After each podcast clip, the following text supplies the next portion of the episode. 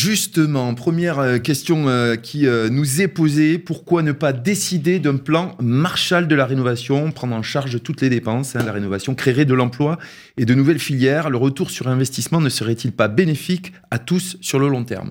En deux mots. Hein. Sinon, on n'aura pas le temps de conclure cette émission. Oui. Je suis d'accord avec eux.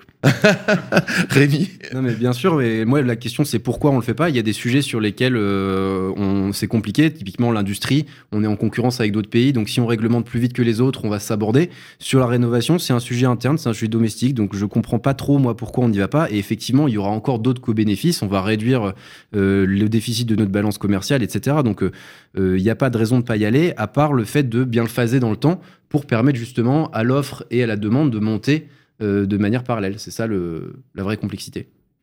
Alors, vous parliez de spécialisation des métiers sur la rénovation énergétique. Donc aujourd'hui, il y a des formations sur les métiers, pas forcément où ça commence à émerger sur la rénovation énergétique. Donc aujourd'hui, la question, c'est quelles formations sont aujourd'hui en mesure de relever les défis évoqués pour euh, aborder 2050 sereinement? Dominique?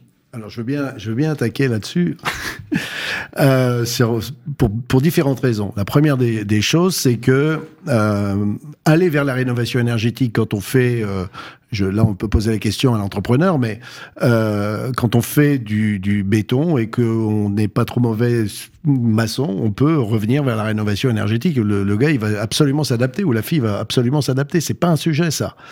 Euh, contrairement à ce qu'on peut penser. La, deuxième chose, c'est que euh, effectivement, euh, tout ça nécessite des procédures, une façon de travailler, euh, euh, un système de contrôle.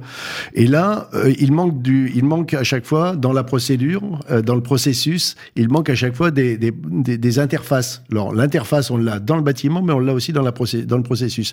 Et donc, il faut absolument accompagner les gens pour les amener à faire les choses correctement et, euh, et tout simplement euh, et très rapidement on peut euh, aller grossir les, les, les, comment les effectifs du bâtiment de la rénovation sans problème. À mon sens si on fait de, du transfert de, du neuf vers la rénovation. Après il y a tous les autres problématiques que nous connaissons. En 20 secondes par rapport au, au sujet de la rénovation de la rénovation qu'on évoquait juste avant ça veut dire que là, on est déjà prêt aujourd'hui à former des gens pour rénover? Il n'y a, a, pas de problème?